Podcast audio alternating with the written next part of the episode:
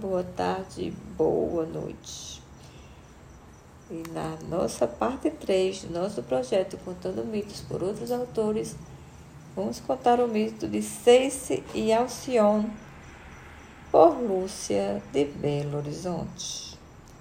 Sex ou Ceice era rei de Traquis, filho de Eósforo, casado com Alcione e pai de dois filhos, Ípaso e Ilas. Ceice foi até a Jônia para consultar o oráculo, porém durante a travessia seu barco naufragou e ele se afogou. Em vão, Alcione esperava pelo marido. Coube a Morfeus a incumbência pelos deuses de tomar a forma de seis e aparecer nos sonhos de Alcione para lhe revelar sobre, sua morte, sobre a morte do marido. Transtornada, ela se precipitou no mar. Em homenagem a eles, os deuses, se, os, os deuses os transformou em pássaros que viviam nas costas do mar.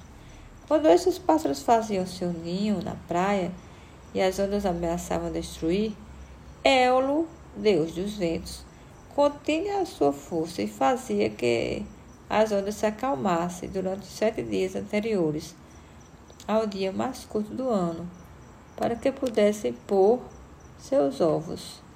Estes dias passaram a chamar-se dias de Alcion, e neles nunca tinham tormentas. O pássaro passou a simbolizar a tranquilidade. Porém, levados pela vaidade, o casal de pássaros se atreveu, se atreveu a equiparar-se aos deuses. Por este sacrilégio, Alcione foi transformado no pássaro martim pescador e Cesse em Alcatraz. Assim, eles passaram a viver separados, pois Alcatraz foi condenado a viver nas rochas dos rochedos. E Martim Pescador vive mergulhando nas águas rasas da orla marítima. Muito grata por me ouvir.